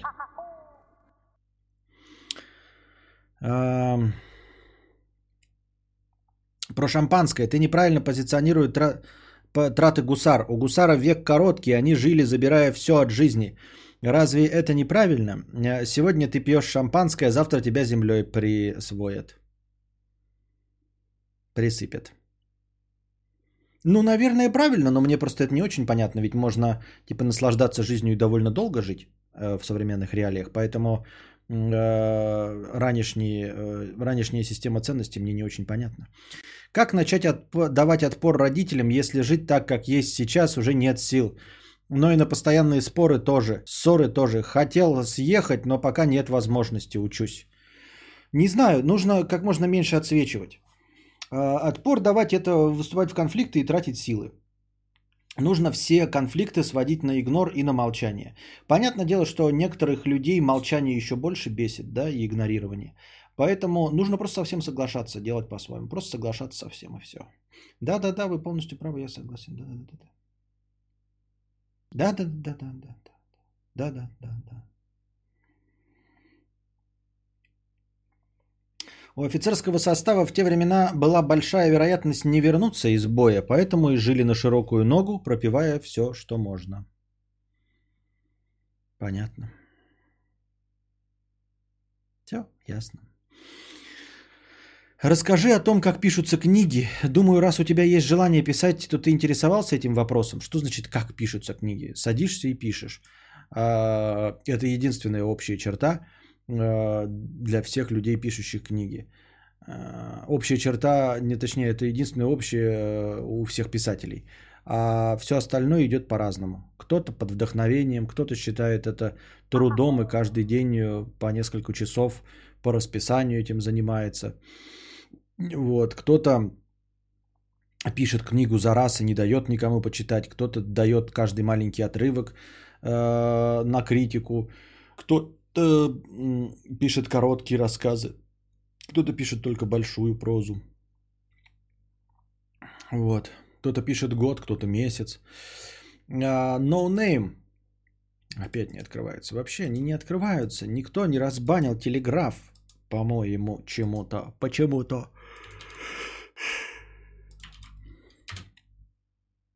Есть один кун. Ну вот опять. Есть один кун, есть одна тян. Наша постоянная рубрика «Проблемы синглтонов и женщин противоположного пола». Стоит ли встречаться с человеком только из соображений разума при отсутствии всякого сексуального влечения? Нет. При отсутствии всякого сексуального влечения нет. А, Как я уже говорил, мир разнообразен. А, И ты можешь найти а, человека, ко- который также будет по разуму, как и предыдущий. Я не знаю, что это значит. Формулировка пиздец ебаненькая. Но предположим, да, что настолько же будет разумный человек, но при этом тебя будет еще и сексуально привлекать. Просто потому, что людей очень много. Обязательно найдется настолько же разумный, но еще и сексуальный. Есть мужчина положительный во всех отношениях и человек надежный, и любит меня, и поговорить есть о чем, и выглядит приятно, и зарабатывает. Но каждый раз, когда он меня обнимает или целует, аж передергивает. То ли он вообще не мой тип, то ли искры какой-то нет, понятия не имею. В то же время хочется долгосрочных отношений и может даже семьи в дальнейшем. Да и опыт предыдущих отношений подсказывает, что такие мужчины на дороге не валяются. Продолжать ли этот цирк или перестать мучить человека? Перестать мучить человека и перестать мучить себя. А, Что значит на дороге? Да, на дороге не валяются, но все люди заменимы. Так что найдется еще настолько же э, приятный, опрятный, зарабатывающий и прекрасный собеседник и надежный, но при этом к которому ты будешь испытывать теплые чувства. Но он к тебе уже испытывать теплых чувств не будет. Ха! Аноним 50 рублей. На поддержку нового формата лекции. Спасибо большое, Костя, очень интересно. Пожалуйста. Где больше понравился сюжет, в Horizon или в Death Stranding? Сорян, если уже отвечал. Я по Death Stranding почти не смотрел твоих стримов, дабы спойлеров не наловить. Horizon. Horizon побольше понравился. А, Атмосфера разве что у DS лучше. У Horizon игровой процесс интереснее. Сложнее и интереснее, когда ты борешься с динозавром и придумываешь новые способы его победить. Э, Ну, там такая вот прям реально интересная боевка. Ангела Обама, 50 рублей с покрытием комиссии. Нормально ли быть интерсексом, гермафродитом? Я имею в виду именно сильно ли это мешает или даже наоборот. Кому мешает и в чем? Жить просто, э, бытовые надобности справлять в России, да, будет мешать. Тебе будет мешать ходить в магазин, будут замечать, мешать устроиться на работу, везде и повсюду будет тебе мешать это. Да и в большинстве точек земного шара это будет мешать. Только в самых передовых там европейских, западных странах, может быть, ты э, не увидишь разницы. Но таких мест раз-два и обчелся, и ты там гражданство не получишь. Маркус говна сегодня выйдет погулять на Twitch? Навряд ли. А, что ты, уважаемый мудрец, думаешь о буддизме? Ничего. Какой бы ты сейчас, если бы вернулся в прошлое, выбрал профессию? Погромист. Привет, на днях пересмотрел очевидные вещи и карпотки, смотрел их еще когда выходили. Очень приятно вернуться на 5 лет. Спасибо за те видео. Пожалуйста. Вот у меня постоянно такая ситуация. Я вообще не могу на мужчин смотреть. Мне аж противно даже представлять поцелуй от кого-то. В харасменте сюжетка явно лучше. Понятно. Не передергивайте без любви. Какая офигительная мысль. Интересно, объявляешь вам, не объявляешь, точнее, никаких лекций, ничего, вы накидываете тонну вопросов, да, сейчас вот когда лекция закончилась, казалось бы, и вопросов бы можно было, но вас почему-то перестало все интересовать. Почему и чтобы что, и что движет такими людьми? Я, честно говоря, мои полномочия все. Мексиканский порно-актер. Привет, Костя, с покрытием комиссии. Тот самый порно-актер, товарищ Лондонца. Уже три недели снимаюсь. Сняли семь фильмов. Почему порно-актер? Ты же типа порно-продюсер. Сняли семь фильмов. Пару раз получилось успешно подрокать на Бонго Камс. Было 98 зрителей. Для пользователей мужского пола это много. Заработал 5000 долларов. Живу как король. Драчу как король. Была идея помочь тебе с приездом. Ты в качестве режиссера. А, Это какой-то фейк, который запутался. На самом деле у нас не было порно-актера. У нас был порно-продюсер. И он не говорил, что хотел сниматься, во-первых. Ну и все. Поэтому если ты хочешь мне помочь, то просто помоги. Но не с приездом.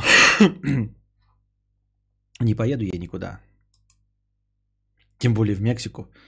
Бьют там еще какие-нибудь наркокартели, наркобароны и прочие товарищи. А зачем мне это?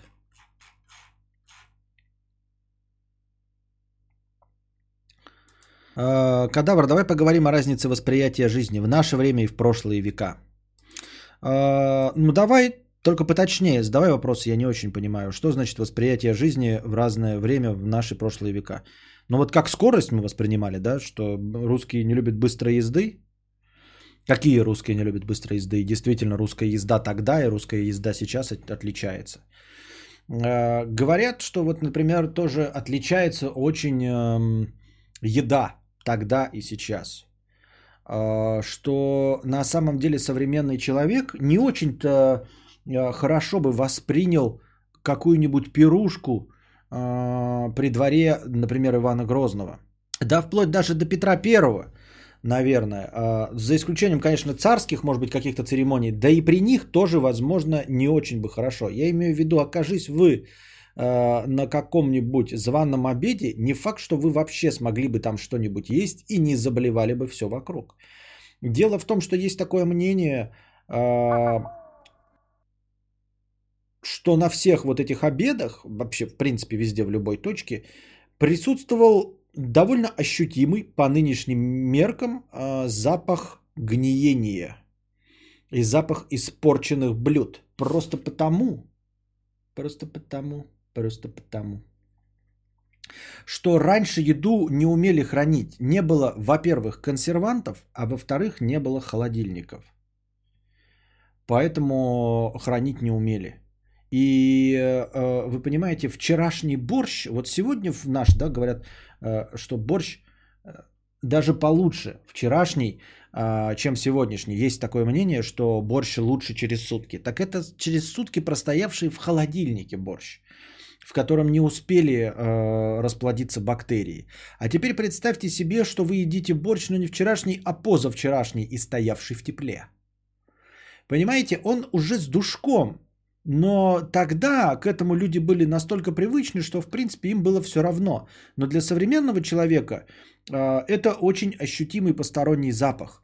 И это касается всего абсолютно всех блюд, потому что, конечно, существовали какие-то засолки, конечно, существовало вяленое мясо, но оно, а, скажем так, не было для всех доступно, да, это вот какие-то там охотники специально высушивали, это же долгий процесс, и э, такую еду хранили для дальних походов, для когда ты там, ну я не знаю, зимой на рыбалку идешь или еще что-то, то есть просто так дома ты не ешь э, специально отложенное вяленое мясо.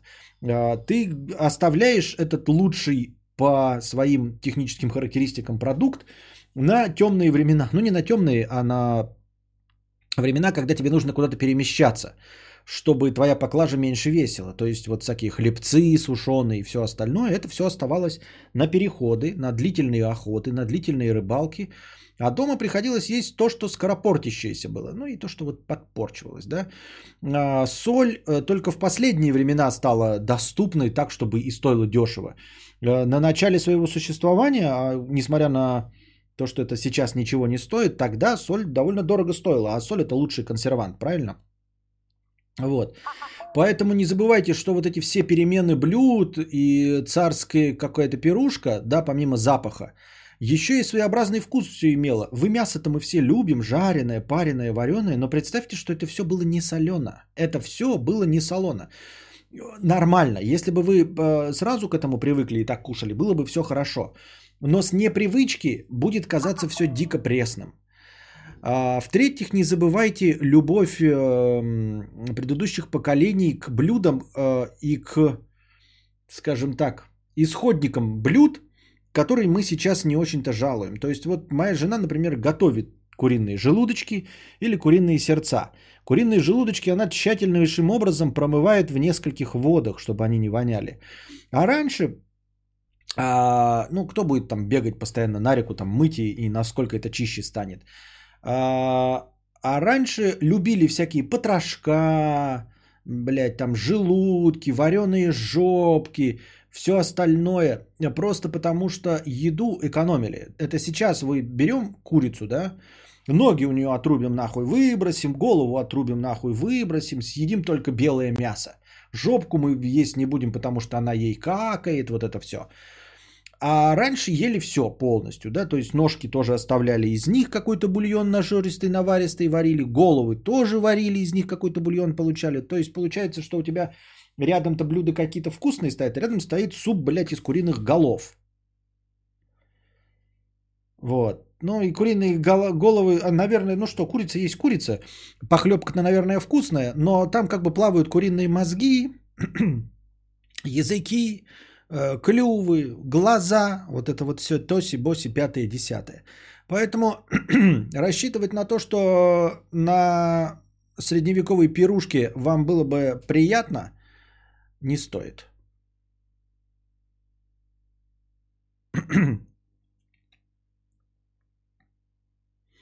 Сейчас людей окружают блага, и тогда все было проще. Раньше увидел ярмарку и эмоции на весь год, а сейчас нас окружает столько событий, что люди теряют остроту восприятий. Нет, ну это естественно, да, любой человек присыщается. Я думаю, что человек, живущий на ярмарке, тоже не очень-то радовался ярмарке каждый день, я более чем уверен. Так что это, ну, глупо разговаривать так же, как тебя поражают пальмы, а какого-нибудь чучмека, живущего под этими пальмами, эти пальмы совершенно не вдохновляют. Но он может как ребенок радоваться снегу. А я, например, снег терпеть ненавижу. Это белое говно ебучее, падающее с неба. А какой-нибудь э, малазиец там будет радоваться, ебать, белая хуета с небес падает. Поэтому это просто разговор о том, э, к чему ты привычен и чем ты присыщен. Ульяна, я без соли ем. Э, последний хуй без соли доедаешь? Понятно. Ну, мы все, в принципе, впроголодь. А, так еще ночные горшки явно воняли. Да-да-да-да-да, ночные горшки. Вот. Не, не было же этого всего. То есть и туалеты уличные, их все равно, вот, ну даже если ты э, какой-нибудь там а, высокопоставленный, да, богатый, то ты спишь, да, ночной горшок, да, крышкой накрыт, но запах оттуда все равно идет. Вот, ребят, вы попробуйте положить говно в кастрюлю и накрыть кастрюлю крышкой. И вот вы будете заходить в комнату, и вы будете чувствовать запах этого говна. Поэтому вы спите с запахом говна. Но с другой стороны, вы и так с запахом говна спите, если э, сами же пердите ночью. Поэтому что тут такого? Ну и потом это же нужно самому каждый раз выносить. Все, да, все эти помои самому выносить. Все саки, говно, кал, все. Вот это самому все делать. Это не унитаз смыть. Амбре. Так нехер срать по ночам. Ну, правильно, правильно. Вот. А, Каши жрали раньше. Моя мама говорит, что в печи стояло три вида каш и картошка. Мама твоя откуда знает? Ну, просто откуда твоя мама знает, что там в печи стояло, Дмитрий? На каком основании? Вот, например, моей маме 76 лет. Сколько лет твоей маме? Сколько тебе лет и сколько лет твоей маме? Просто она это застала в глубоком детстве. В глубоком детстве. Моя мама в детстве видела телевизор. Самый первый в деревне телевизор. А моей маме 76 лет. Она родилась во время Второй мировой войны. Сколько лет твоей маме, если она помнит несколько вид каши, вареную картошку, да еще в печи? Я горячий мексиканец. Выходи со мной на танец, а не то я всю твою нахуй вырежу семью. Говно, кал, самому все это делать. Вовремя я зашел, да. Нет, Костя, мы не будем так пробовать, спасибо. То есть, Ибрагим, ты не хочешь проверить, что ли, насрать говно в кастрюлю и накрыть и оставить в комнате в теплой на ночь, и утром проснувшись, по... почувствуешь ли ты говно? Проверить не хочешь? Поверишь мне на слово? Моя мама 55-го года жили в деревне. Ну, моя тоже жили в деревне. Ну, так, чтобы об этом так четко вспоминать, про какие-то... ка- Ну, ладно.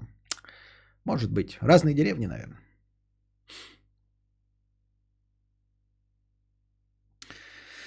Так. Аленка, 50 рублей. Ответ донаторки. Я с супругом жила, хороший тоже, зарабатывал, на руках меня носил, но у меня, как у тебя, не было к нему сексуального влечения. В итоге я его отпустила и нашла такого же, но у нас страсть бешеная уже не первый год.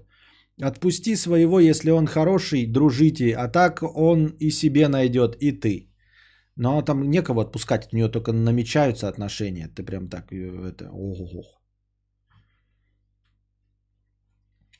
Артур Гео 50 рублей с покрытием комиссии.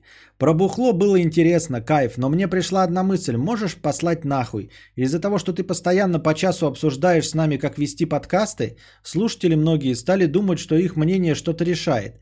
И если бы ты единолично все решал и банил бы инакомыслящих, все бы сразу понравилось. Так а у меня нет такой задачи-то, как бы, чтобы всем понравилось. Мне задача, как бы, косвенно получить от вас бабосы.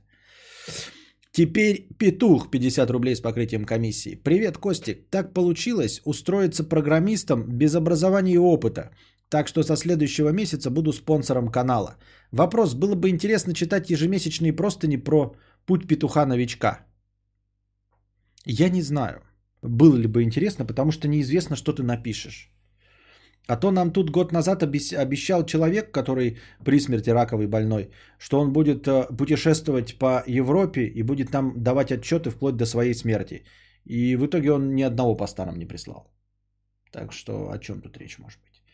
И неизвестно, как ты пишешь. Может, ты пишешь как раковый. Поэтому э, в хорошем смысле, в смысле, не в смысле болезни, а в смысле ты пишешь как, блядь, ну плохо. Влад Юрьевич 100 рублей. Тогда, может быть, твои истории нахуй не нужны. Влад Юрьевич 100 рублей с покрытием комиссии. Подруга после каждой задержки секс защищенный боится, что забеременела. Что аж есть перестает и делает тесты. Как ей можно помочь? Может, Букашка что-то подскажет?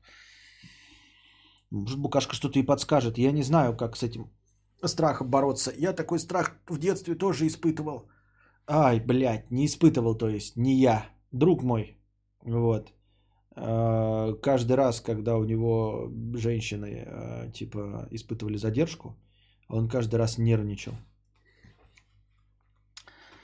Потому что, ну, он мне рассказывал, что он всегда нервничал, потому что, э, ну, так вышло, что его родители почему-то настаивали, ну, сделали таким триггером, что самое страшное, что может случиться, если, если за тебя, от тебя телка забеременеет.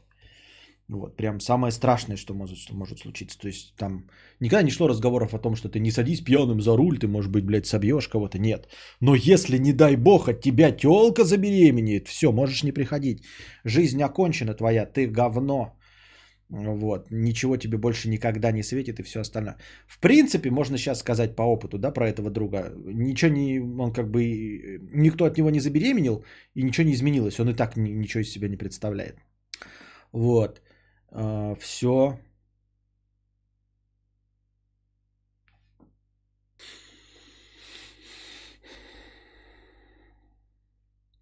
Ну так правильно боится. Пусть на таблетки переходит, если здоровье позволяет. Я тут причем, пускай она защищается и презервативом, и таблетками, и можно не париться. Защита и гормональная, и физическая. Понятно. А, Мэри, 50 рублей. Я девочка, но мне очень нравится сексуально букаша. Вот такие дела. Поиграла бы с, с ней, но не как вы на стримах. Вопрос такой, а у тебя бывало так, что ты начинал хотеть какую-нибудь из своих знакомых? Ты им говорил об этом? Э, я не понял, ты про знакомых говоришь, то есть это не про э, этот как не, короче, не про гомосекс? Нет, конечно. А про знакомых э, бывало такое в детстве. Говорил и как бы похуй вообще. Ну, типа, бывали у меня знакомые подругенцы, да, и типа я такой, ну, будем сексом трахаться? Дашь писку ебать? А, а они такие, нет. Ну и, в общем, на этом все заканчивалось.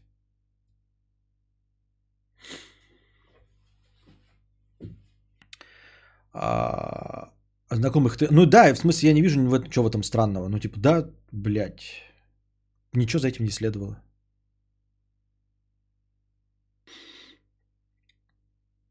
Аристократ в трусах, а, 50 рублей с покрытием комиссии. Костя недавно возле двери своей уютной квартиры увидел ведро с мочой и говном.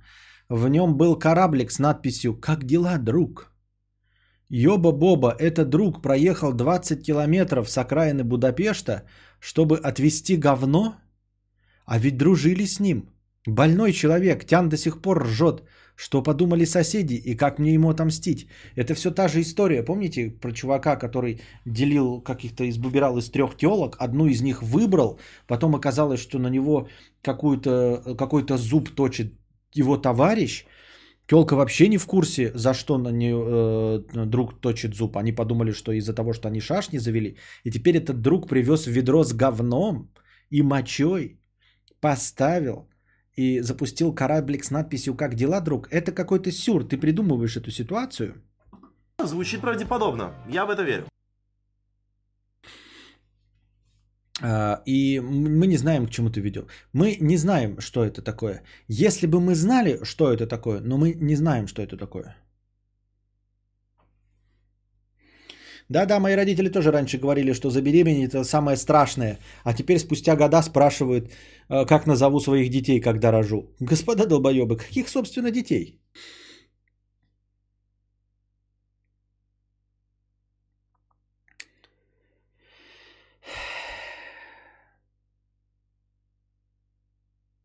Нужно заявление писать, такие друзья не друзья. И, и да, интересно, что значит ведро с говном и мочой? То есть, э, как он мог привезти вообще это ведро с говном и мочой? Я просто не представляю. В общественном транспорте его бы выгнали, оно же бы расплескалось. В такси ты тоже с ведром с говном и мочой не сядешь. Приехать с пустым ведром из э, и на- намочить и наговнить э, на месте, но долго должно быть надо на месте было э, мочить и какать. Потому что есть подозрение, что в твоей квартире раньше жил чувак, который у него девушку увел. Но он не может отомстить своему старому другу так, что мстит тебе. Ебать, какая сложная многоходовочка. Он месяц ведро копил. В пакете и бутылках, пишет Пандора Дора. Видимо, ты как человек опытный знаешь, да, как довести ведро говна и мочи. В пакете и бутылках. В пакете, я правильно понимаю, говно везешь, а в бутылках саки, да? Хорошо. Ну вот, ребята, если вы когда-нибудь задавались вопросом, как довести из одной точки Будапешта в другую точку Будапешта э, нетривиальные объемы э, своего кала и мочи, то вы можете воспользоваться советом присутствующего здесь. Э, я потерял. Пандора Дора. Вот, в пакет вы можете складировать свой кал, а в бутылку мочу. Может, это Ежи, а может, это Петручо. Я не знаю. Владислав, 100 рублей с покрытием комиссии. А я тоже букашку хочу себе. Смотрю на нее на стримах, она чудо. Я ее у тебя отобью, вот увидишь. У меня? У меня? Вы меня видели? Я император Толстантин. Вы у меня не отобьете никого и ничего. И никогда.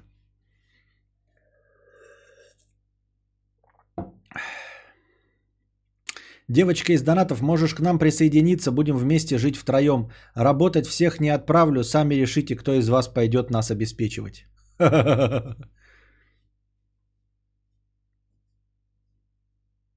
Требую 80% от задоначенных тупых вопросов с моим упоминанием. Жирнехонько, жирнехонько, 80%. Давай хотя бы 50 на 50. Почему 80-то вообще? Вопросы там не задают. Нифига себе у тебя авторские сборы, блин, просто за упоминание имени. Ольга Бузова собирает 80% за любое упоминание себя. Нихуя себе. Не жирнехонько ли? У императора можно только желание отбить. Да-да-да-да-да.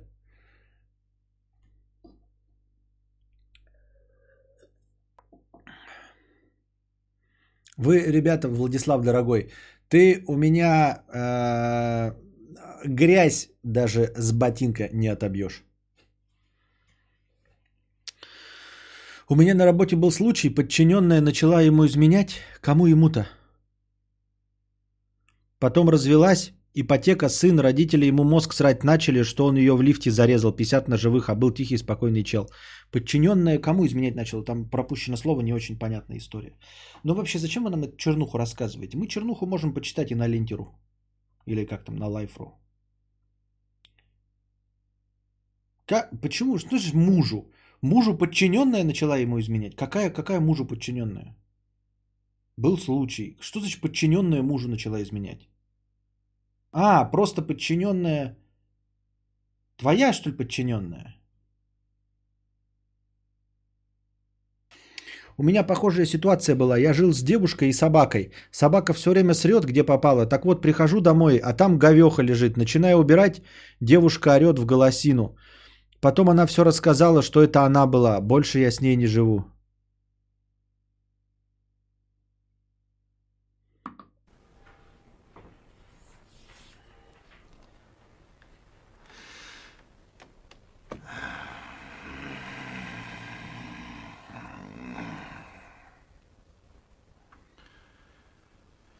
Да что ты, черт побери, такое несешь? Говеха. Девушка срала в квартире. Для чего? Чтобы собаку подставить? Моя подчиненная была замужем, счастливый брак, потом не сдалось. Понятно. Да ваши истории, блядь, одна охуительней другой. Интересный случай говно и моча на вынос. Неинтересный. Со- Собаку жалко. Мудрец, нельзя давать чату слово, тут все плохо. У меня на стримах сидит твоя же аудитория, но они ведут себя прилично, значит, ты их распустил сам.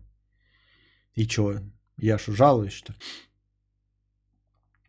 А я не плачу и не рыдаю, на все вопросы я спокойно отвечаю, что наша жизнь игра и что всему виной, э, что мне делать с этою бедой. Что тут делают подписчики Выжилинка? Темы про говно, мочу, подставы, собаки. Ясно. В туалете после бати воняет говном. Так вот, он начинает сжечь там спички, чтобы запах перебить. Что делать? Как ему донести мысль, что он идиот? Мы уже об этом говорили. Это какая-то расхожая э, теория, что запах сжженных спичек э, сжигает запах говна. По-моему, на всех стримах рано или поздно появлялось говно из жопы. А ведь начинали это с двух лекций, да?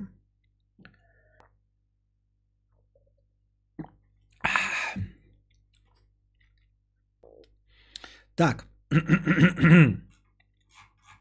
Я смотрю, вам сказать больше нечего, дорогие друзья. Поэтому это хорошее настроение переходит на следующий, завтрашний подкаст, который также начнется, я буду надеяться, с какой-нибудь тематической лекции. Вот. Думаю, решаю сейчас э, начать выделять а, отдельно лекции, нарезать их и вываливать в YouTube а, под названиями и, может быть, даже отдельную подкаст-ленту завести, где будут только лекции. Что вы об этом думаете? Я не узнаю, потому что сейчас закончу подкаст. Настроение переходит на завтра. А, Готовьтесь, а, донатики готовьте, свои добровольные пожертвования, но не забывайте также и вопросы. вопросы. А пока держитесь там. Вам всего доброго, хорошего настроения и здоровья.